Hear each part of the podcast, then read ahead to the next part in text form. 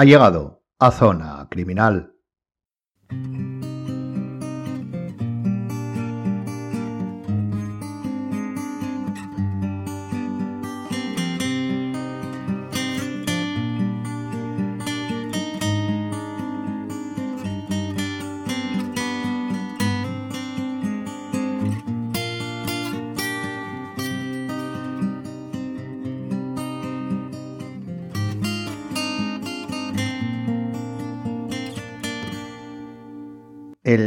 Crimitorial de hoy vamos a volver a dedicarlo, o mejor dicho, a tomar como referencia noticias de actualidad, pero que sin duda podemos echar la vista atrás y observar su trazabilidad. Y vamos a exponerla como una más dentro de un compendio, pero he decidido que podría ser muy interesante reflexionar y establecer ciertas cuestiones, sobre todo preguntas, que puedan abrir un buen debate. Esto es un crimitorial y por lo tanto podemos exponer ideas e incluso, llegado el caso, opiniones. Y por supuesto también debates, además no solo abiertos eh, a los seguidores, sino enriquecidos por distintas visiones, tanto en cuanto a las disciplinas como al contexto. Hoy vamos a reflexionar, e insistimos en lo de reflexión, sobre lo que se denominan tiroteos masivos, sobre todo en Estados Unidos. Como ya hicimos en el pasado crimitorial, el primero dedicado a la exposición de noticias.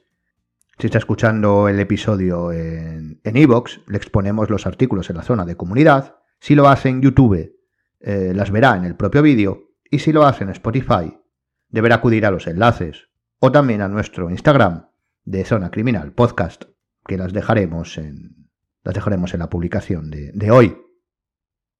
Así que vamos allá con esta reflexión sobre los tiroteos masivos. Bienvenido a Crimitorial.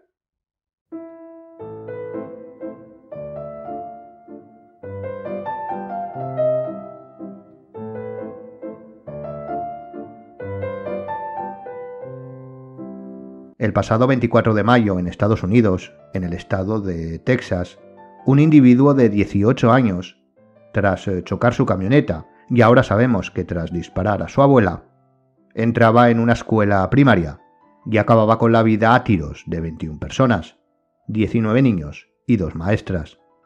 El sujeto fue abatido por la policía, terminando así su periplo criminal. Este es, al menos en el momento en el que grabamos este crimitorial, una semana después de lo sucedido, el último tiroteo o tiroteo masivo, como se les denomina, ocurrido en los Estados Unidos. Y como no, la polémica está servida. Y decimos polémica porque el discurso es más eh, político que, en este caso, científico y básicamente se divide en armas sí o armas no, refiriéndose a la población civil. Pero claro, como solemos decir, para tomar una decisión debemos conocer todos, a favor y en contra, los argumentos existentes.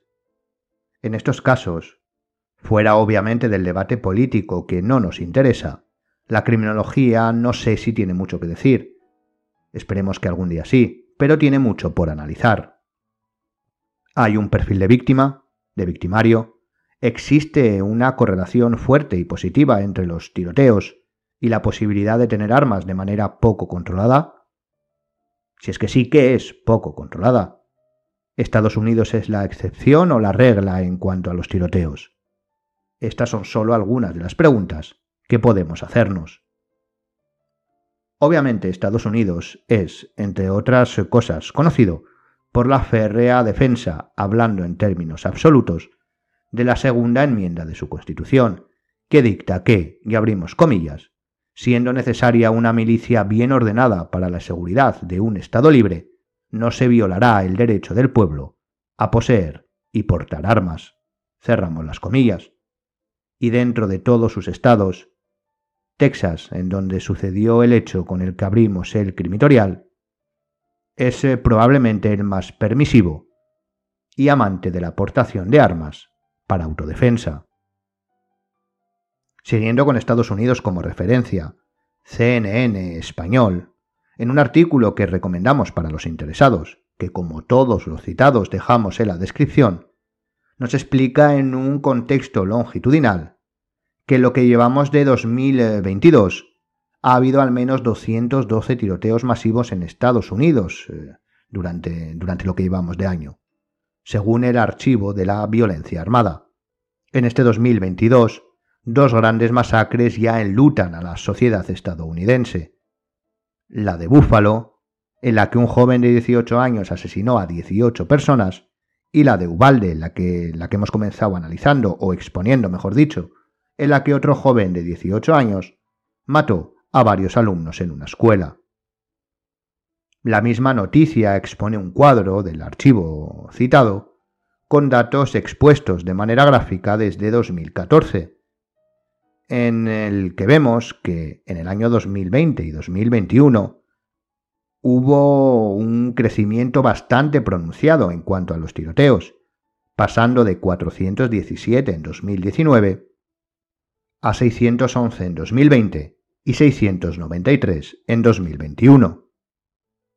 Aunque si realizamos una prospección de andar por casa, parece que de seguir esa tendencia en 2022, esta sería situarse en las cifras de 2019 o anteriores más cerca de los 400 que de los 693 del año pasado. Aunque como digo es una prospección hecha sin estudio previo, ni previo ni posterior, que podremos corroborar en unos meses. La primera pregunta que nos viene a la cabeza viendo esta tabla es ¿Ha podido la pandemia, que se ha dado en estos dos años de crecimiento característico, tener una influencia en ellos o es una correlación espúrea? Ahí hay un buen trabajo de análisis y es la primera pregunta para reflexionar ¿qué hacemos en el crimitorial? Pero claro, si ha sido así, ¿qué variables han sido las desencadenantes? Fíjese, otro concepto ya estudiado en programas anteriores.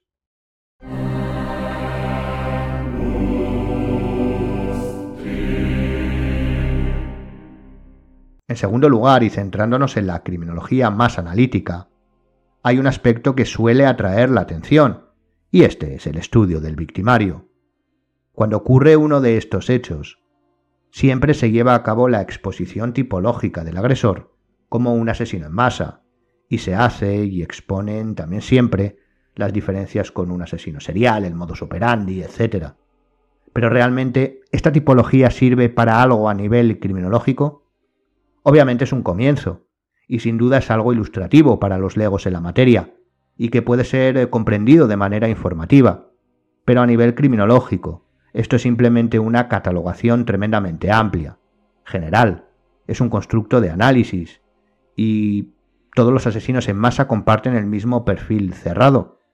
La respuesta bote pronto obviamente es que no. Entonces, además de la muerte de varios individuos en un lapso de tiempo corto o inexistente y sin periodo de enfriamiento, ¿comparten más características?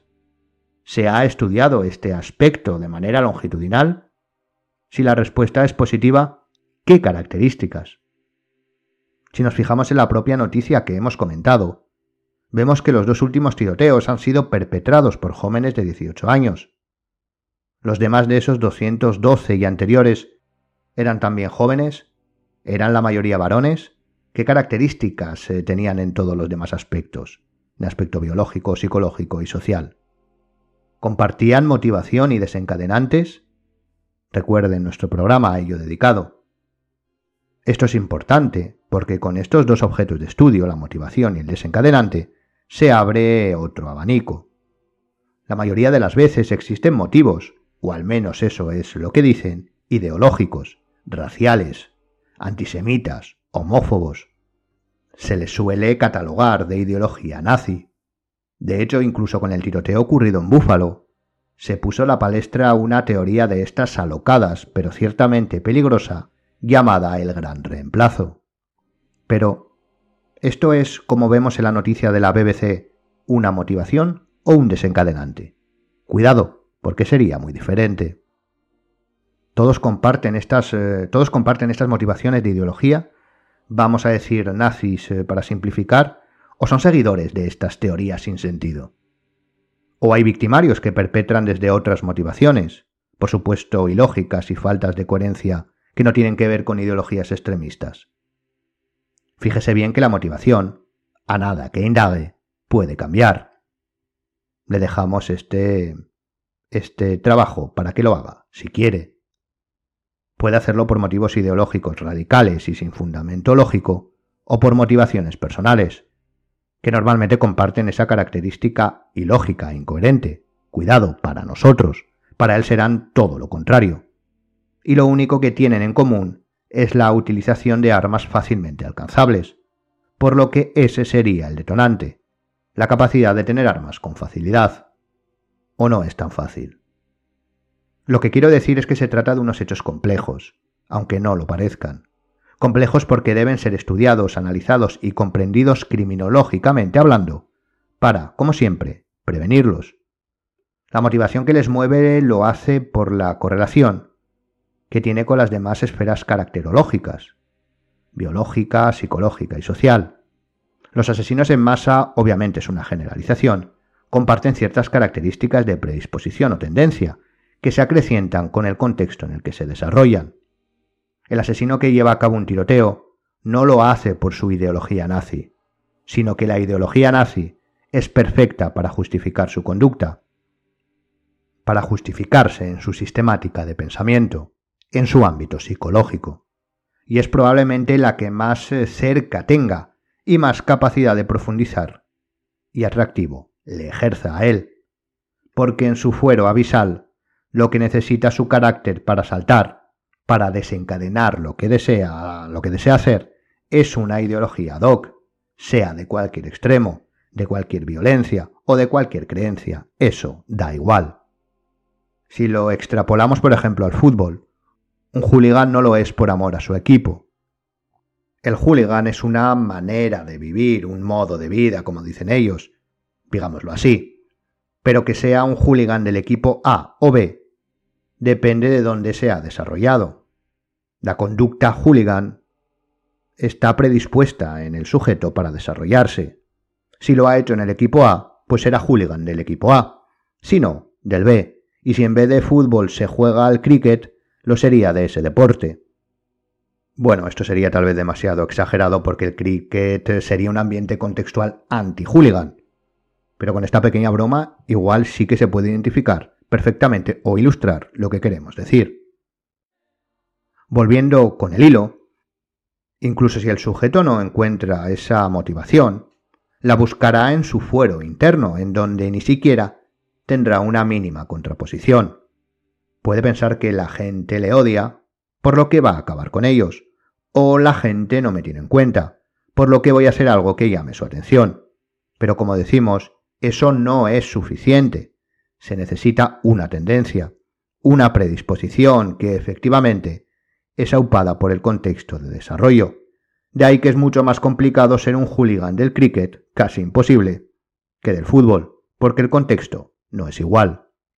Mucha gente, sobre todo adolescentes, que es una variable que comparten muchos, muchos de estos victimarios, porque claro, en el 2022 la característica de adolescente llega y supera los 18 años, cosa que no ha pasado hasta ahora, pero como decimos, muchos adolescentes se sienten así y nunca llegarán a cometer ningún acto ni parecido. Bueno, muchos no, la inmensa mayoría. Por lo que, como vemos, el estudio del victimario requiere obligatoriamente el análisis de los demás conceptos, teniendo en cuenta esa predisposición. Y cuáles son, si podemos estudiar, las causas que lo predisponen.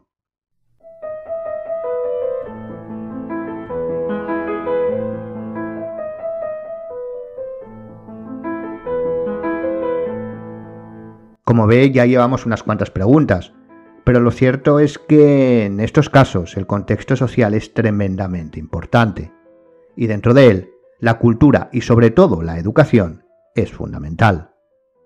Al igual que muchas veces se profundiza poco en el análisis criminológico con el victimario, quedándose en la superficie, lo mismo pasa con el contexto, con la parte social, con la mesología.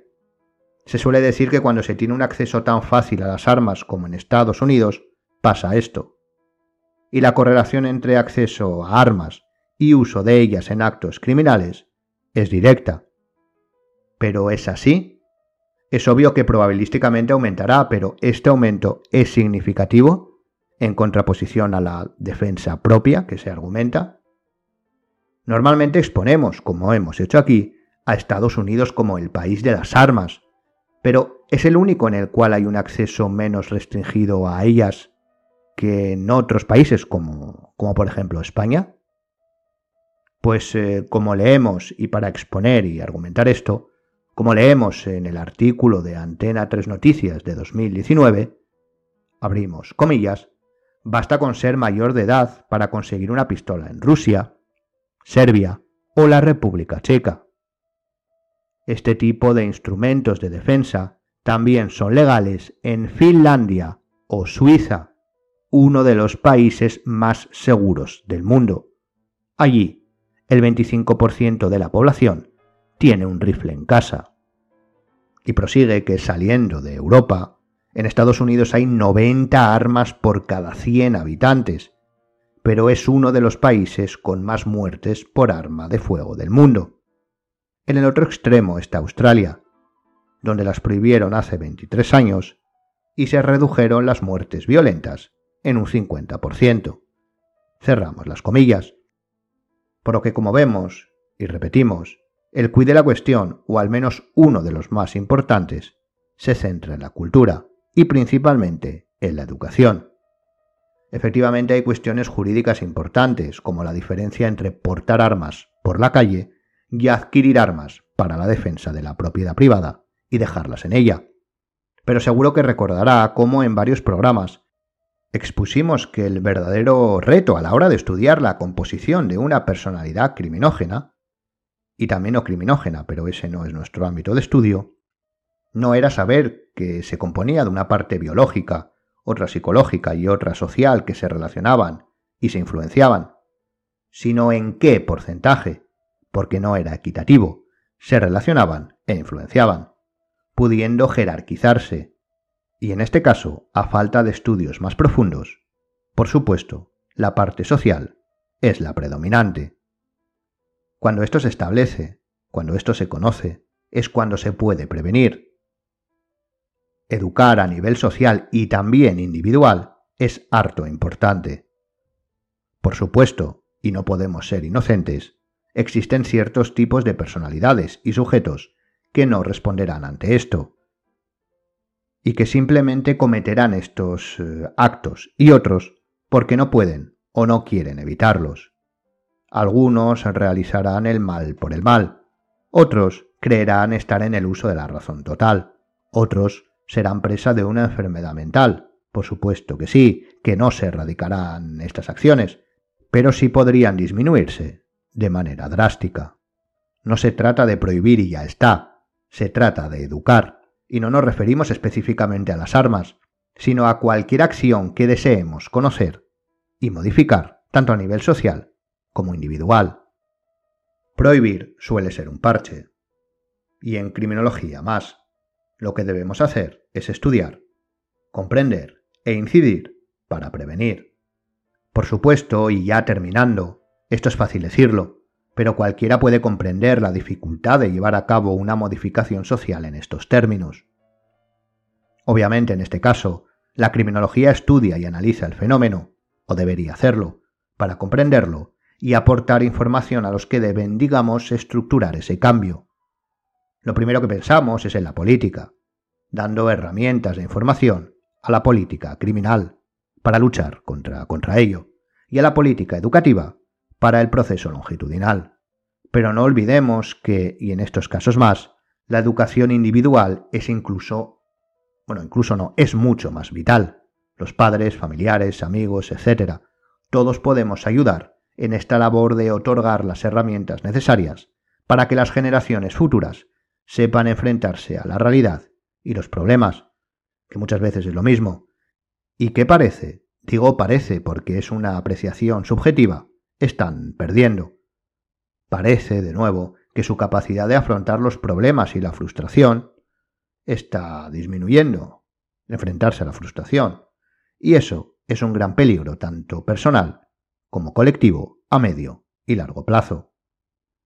Y también deben saber, comprender, o si no lo hacen, saber que existe esa posibilidad de mejora con ese margen de error que es la inevitabilidad del mal por el mal, por lo que no solo debemos analizar para que otros tomen decisiones, sino también en nuestro propio contexto, porque el ámbito social es global, pero también reducido, y en este último, nosotros somos quienes mandamos.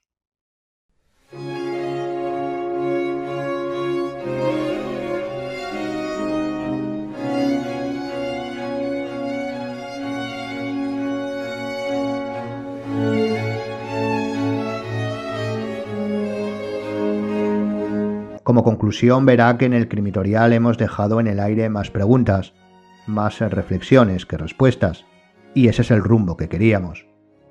Analizar las noticias que creemos interesantes y poder poner sobre la mesa dos caminos. El primero, el de las reflexiones de cada cual, a través de las preguntas más cualitativas, y la posibilidad de abrir un debate. Y en segundo lugar, si algún tema sea este de los tiroteos masivos u otros eh, son de su interés, y desea profundizar de manera más analítica y cuantitativa, poder eh, realizar un programa monográfico, un programa de los que publicamos los jueves.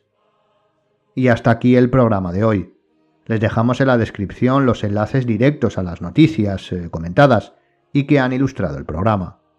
Les animamos a seguirnos en el Instagram del podcast y en las redes sociales del Instituto Europeo de Ciencias Forenses y Seguridad, desde donde elaboramos y grabamos el programa. Gracias por escucharnos y hasta el siguiente Crimitorial.